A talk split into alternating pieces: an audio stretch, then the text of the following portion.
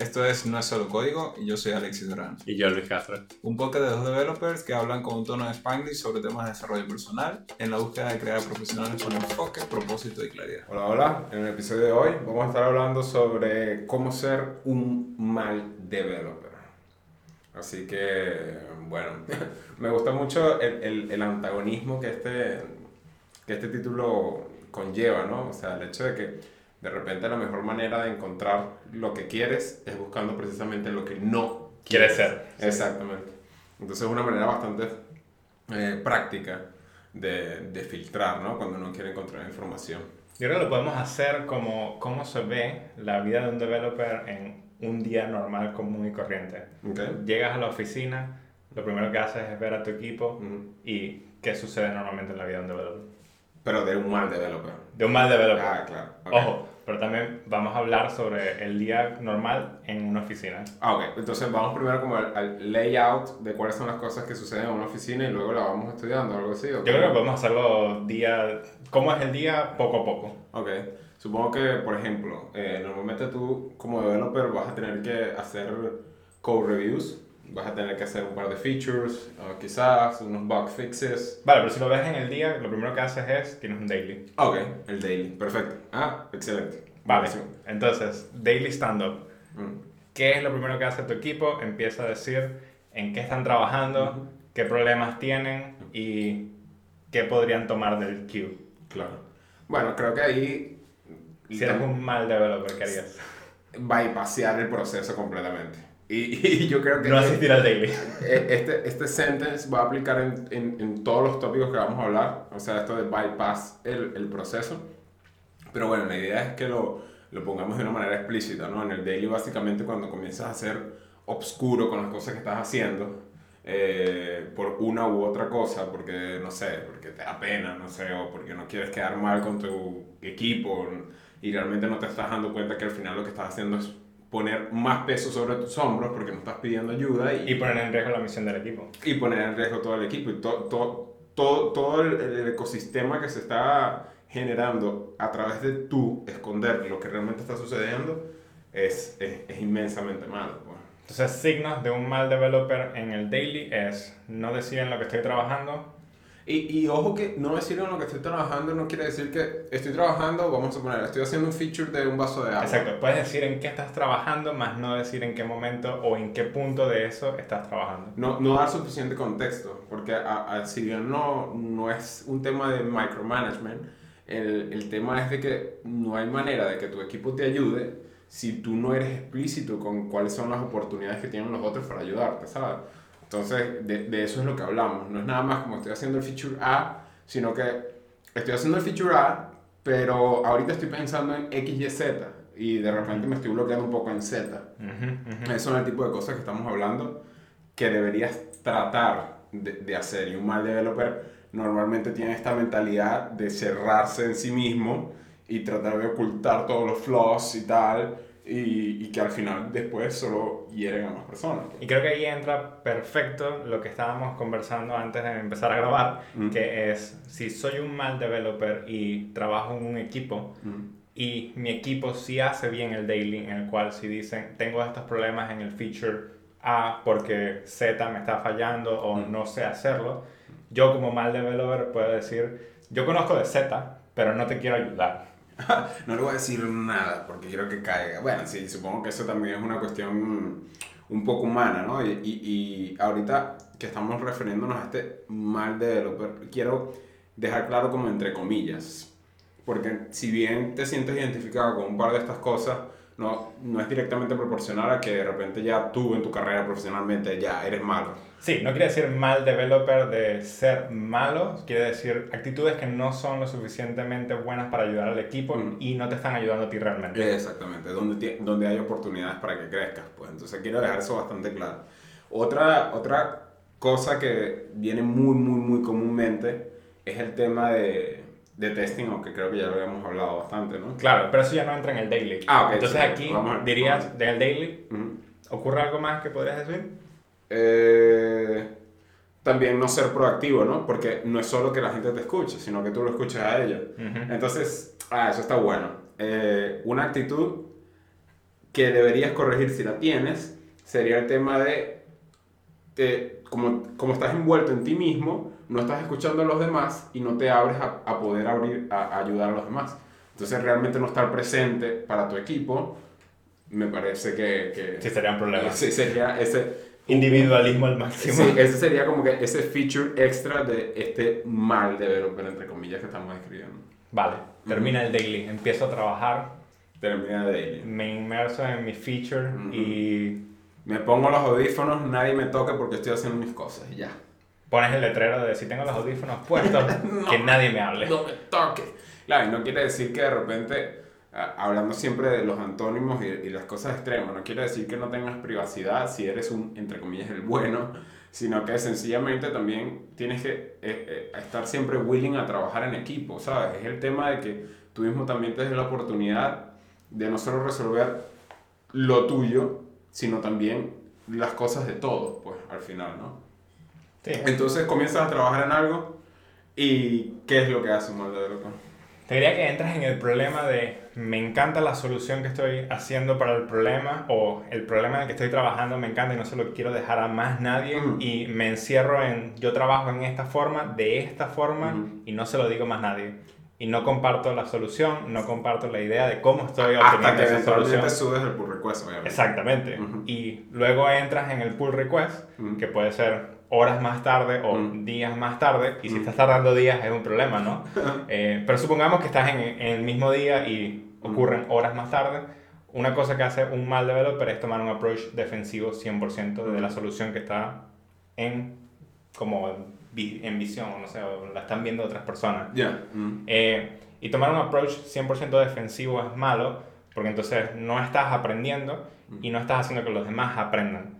Quizás como mal developer es, no, me niego, me niego a aceptar cualquier ayuda. Sí, totalmente. Yo creo que, eh, de hecho, venía escuchando también otro podcast eh, y, y estaban hablando, claro, no, es- no es nada que ver con la parte técnica, pero estaban hablando sobre la coherencia y lo incoherente que somos como seres humanos. A veces siento que la gente como que, si yo dije algo en un momento dado, como que no, me voy contra viento y marea, pero tengo que mantener lo que dije. Es la verdad absoluta. Eh, no, y, y no solo eso, es como que, como que eh, da como mucho miedo iterar y decir, mira, no, sí, sabes que equivoqué. lo que acabo de decir de verdad que no sirve para nada.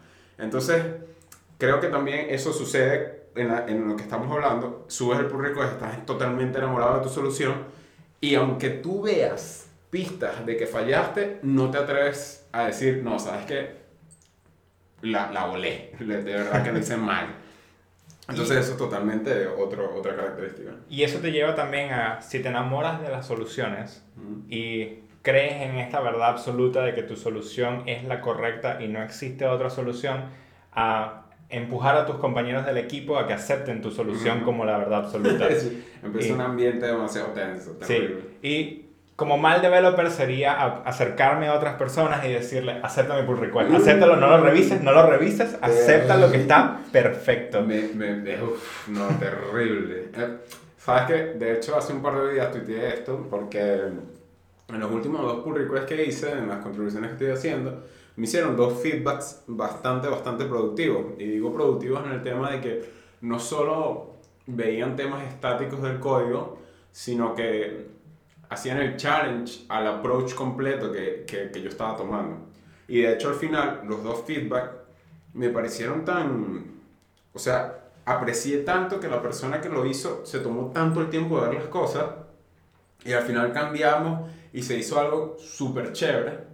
Entonces me dije a mí mismo, ¿sabes qué? De verdad que el skill de los pull request review es algo que hay que cultivar. O sea, es algo, y yo mismo que de verdad voy a, voy a empezar a practicarlo más, más, más, más y más, porque quiero de alguna manera retribuir ese mismo tiempo que la gente me ha dado a mí para crecer. Entonces, ciertamente un mal developer es el de estos de que, nah, pull request me da flojera. Nah, ¿para qué? No lo voy a revisar, alguien más lo va a ver. Exacto, estoy, estoy muy ocupado, de verdad que no. Totalmente creo que eso sería una característica de un mal developer. Y ojo, y lo digo acá, en algún momento no hace muy lejano, yo era de los que veía pull request para revisar y digo, nah, qué ladilla". Pero son cosas que me empiezo a dar cuenta, ¿entiendes? Y, y, y son parte de las cosas. Digo, no, ¿sabes qué? Mira cómo estoy creciendo yo. gracias a los demás, no puede ser que yo nada más me quede creciendo a través de, de los demás, sino que yo también tengo que aportar a, esa, a ese pulpo. Creo que es lo que tú dices al comienzo del podcast. O sea, vamos a ver todas las situaciones malas. Mm. Ahora imagínate que una persona tenga todas las situaciones malas Uf. y eso es como lo que queremos llegar a ver. Pero no quiere decir que seas perfecto o que no tengas una de las cosas malas hoy en Eh, día. eh, exactamente. Lo ideal es que aprendas a, ok, eso lo estoy haciendo yo mal. Exacto. Quizás debería cambiar este approach. Eh, Entonces sí, ese sickness sobre el apruébame el PR, apruébame el PR, es como, dude, pero, o sea, si, si nos cortamos esa parte del proceso, estamos intrínsecamente diciendo no quiero, o sea, intrínsecamente estás aceptando rechazar una oportunidad de crecimiento. Entonces, Ujú. ¿por, por qué? ¿Por qué ibas a querer hacer eso? Y eso nos lleva a la otra cosa de los pull Mm. requests. Hacer preguntas que no tienen nada que ver con el código que se está tocando o hacer sugerencias. ¿Cómo así? Mm, me ha pasado mucho que he estado en la situación en la que alguien toca un archivo muy antiguo. ¿vale? Y tu sugerencia es, pero ¿por qué no modificas todo el archivo de una vez a cómo se ven las cosas nuevas? Y dice, pero es que no tiene nada que ver. Alguien que está haciendo un feature A en un archivo que puede tener n cantidad de features, solo debería estar trabajando en el feature A, porque esa era su misión. Eso es lo que está O- ojo, realizando. ojo que ahí sí lo que yo diría, tampoco No es que quiere- te vas a lavar las manos con Claro. No quiere decir que no puedas otorgar la oportunidad de modificar las cosas para que sean mejor. Pero no quiere decir que lo vas a pedir en cada uno de los pull requests que tocan código viejo. Ah, Ok, entonces si sumamos ese, ahora me haces también recordar el, el, flip, el flip side de eso. Ujú. El que, mira, pero creo que pudieras acomodar esto aquí. No, eso no tiene que nada que ver con mi perro, mejor no lo acomodo. O sea, no ser extremo.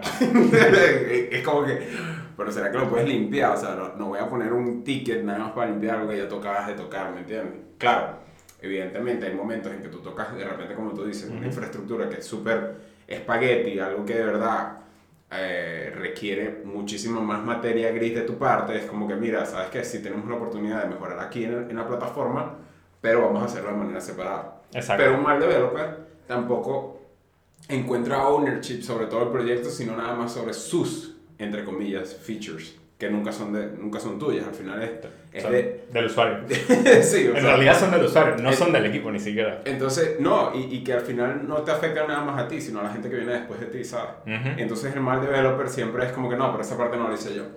Es como que, o sea, no. Y entras perfecto en lo que creo que es otra situación como mal developer. Como mal developer, tengo islas de conocimiento. Yo soy la persona que tiene el conocimiento sobre los features A y C y no dejo que nadie más aprenda sobre el feature A y C. Cada vez, claro. exacto. Mm. Cada vez que entra un pull request o un feature request sobre uno de esos features, yo soy el primero que salta, yo, yo, yo lo hago.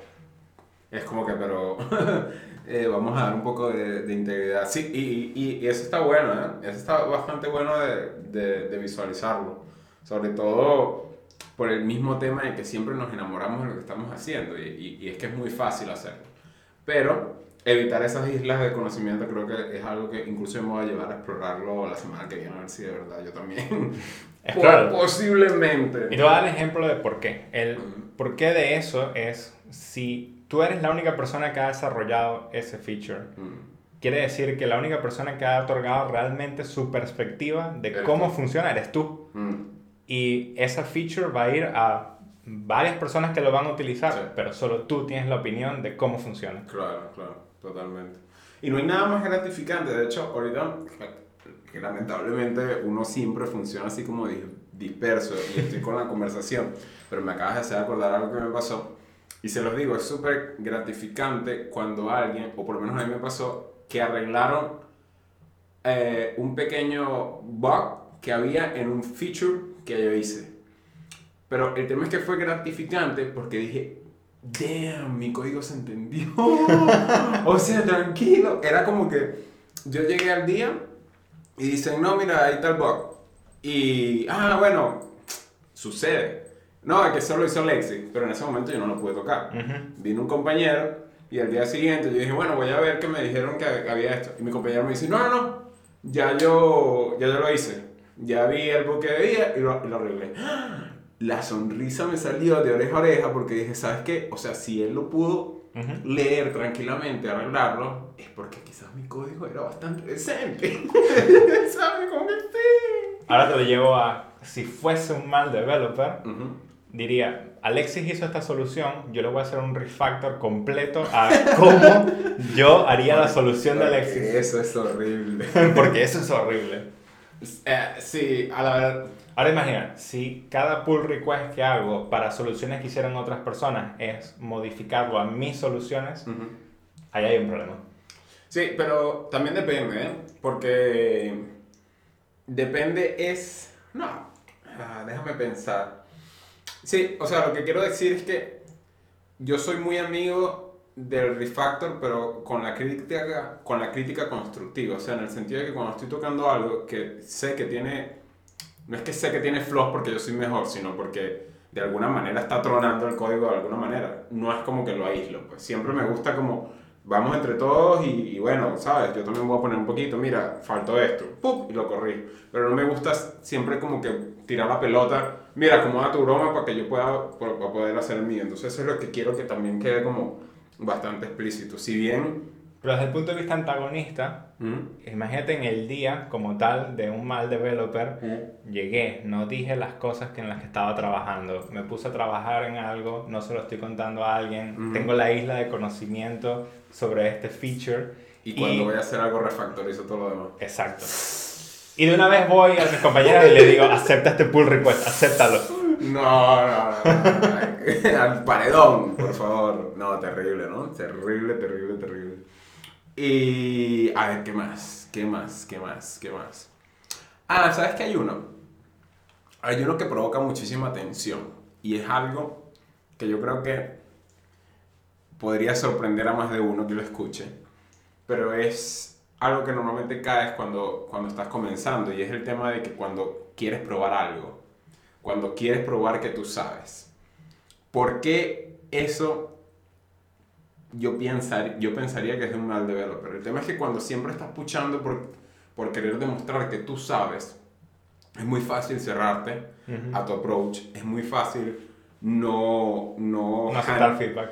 no, no aceptar feedback, no dejar que los demás trabajen en lo que tú estás trabajando porque tú quieres probar que tú sabes. Ujú. Y ya va, no me, no me interrumpo porque es que yo lo puedo hacer. Y, y de hecho eso me ha pasado. Recientemente también estuve eh, en, un- en una, en una de las cosas que estaba haciendo. Alguien, alguien llega, me pregunta qué estaba haciendo. Total que entre todos le dije, mira, ah, ¿quieres hacerlo? Por el mismo tema de que quiero... Creo que una de las cosas que más estoy buscando últimamente es que mi código se entienda. Darme cuenta del feedback personal de la gente cuando estoy interactuando con lo mismo. Vale. Entonces esta persona llega, empieza a darle, pero comienza como a perder un poco el track. Pero de alguna manera yo digo, mira, ¿qué te parece si hacemos los tests? No, no, no, no, no, no, eso no, eso no se va a ver. Yo digo, bueno, ah, ok, hay que respetar, pues, no no hay problema, bueno, vamos a ver, pues. Pero el tema es que pasó el tiempo y se nos acabó la, el- el- la hora del día, o sea, pasamos como dos horas ahí, yo estaba como a un lado, pero de verdad que yo estaba como en un tema de análisis. Yo dije, ¿realmente qué es lo que está sucediendo? ¿Será que, será que este, mi código está muy horrible? Y, y un poco egocéntrico yo, ¿no? En esa parte, porque me estaba era como evaluando yo mismo y decía como que, ¿será que de verdad escribí esto muy choreto? ¿Qué es lo que está sucediendo? Pero total que cada vez que quería hacer el feedback, como esta persona quería demostrarme que él sí podía, simplemente no pudimos trabajar en equipo. Independientemente que yo estaba tratando de, de, de hacer una conversación, hacer como este pequeño workshop, no pudimos trabajar en equipo. Y al final pasó de que al día siguiente yo vine solo y bueno, lo arreglé. No me costó mucho, pero no porque yo sea mejor, sino que seguramente como yo estaba más familiarizado con el código, seguí el proceso y salió. Pero entonces el punto que quiero dejar ahorita es que date cuenta cuando estés tomando estas actitudes de que quiero probarle a la persona que está al lado que yo sé. Porque al final tú no necesitas probarle nada a nadie. Eh, tú lo que necesitas es dar lo mejor de ti en, en donde estás, ayudar a las personas que tienes al lado y, y, dejarte ayudar. Eso es todo. O sea, al final siempre hay alguien que sabe más que tú y siempre hay alguien que, que de repente se puede beneficiar de tu conocimiento. También algo importante que mencionas ahí es evaluarte a ti mismo en el hecho de que estabas pensando bastante egocéntrico en cierto modo. Sí, sí, sí, la de, verdad. Sí, sí. 100%. Sí, sí, totalmente. 100%. Eh, de yo lo estoy haciendo mal y no lo estamos haciendo mal. Ah, viste, te das cuenta. Es pensar en equipo. Es verdad, de repente yo pude haber sido muchísimo mejor en la manera que me expresé para trabajar en equipo. De repente el problema no estaba nada más en él. Ujú. Otra, el mal developer. Pensar en sí mismo. Pensar solo en sí mismo. Ujú. Y puro blame culture. Eh, sí, sí, sí. Eh, yo soy un poquito guilty también.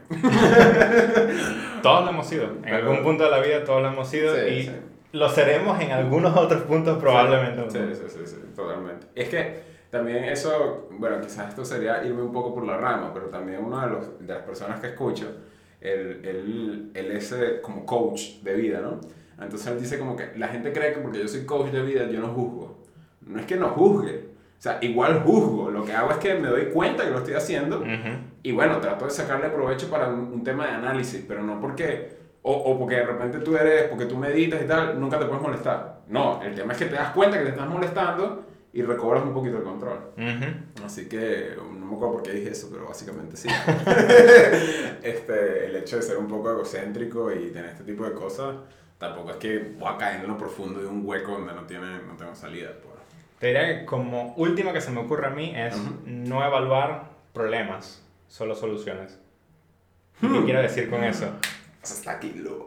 Cuando, y nos pasa mucho como developers, eh, no, esto es muy difícil de probar. Eh, entonces hagamos la solución, no lo probemos porque es muy difícil de probar, no lo voy a intentar, no lo voy a intentar porque no, es muy difícil.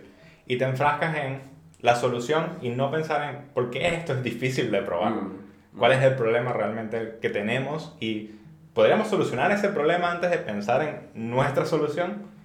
Ese tipo de Y, cosas. y eso es un skill eh, que, que llega con mucha madurez, porque es un tema de que cuando empiezas a hacer challenge, no, de, de todos los problemas que te ponen sobre la mesa, te vas a dar cuenta, y, y, y escúchame bien todos los que están escuchando, te vas a dar cuenta que cuando empiezas a decir, ya va, pero necesitamos resolver esto, ya va, pero este problema realmente lo tenemos, o cómo, no, cómo hacemos para no tener este problema, y luego, o sea, porque al final el mejor código que se escribe, diría, diría alguien que conozco, el mejor código que se escribe es el que, el que nunca, el nunca se escribió. O sea, tratar de no escribir, entre menos códigos escribes son más cosas, menos cosas que tienes que mantener, ¿sabes? Es menos, es menos abstracciones, es menos complejidad. O sea, siempre retar al problema, como tú estás diciendo, es un skill súper maravilloso, que es súper, súper bueno de, de, de, de agilizar, pues, de practicar. Y bueno, si, si juntan todo eso, la verdad que la experiencia con ese team member sería terrible. Uf, Pero no lo saquen, díganselo. Y de repente, de repente, ese team member se convierte en algo sumamente valuable para tu equipo. Muchísimas gracias. Nos vemos en el próximo capítulo.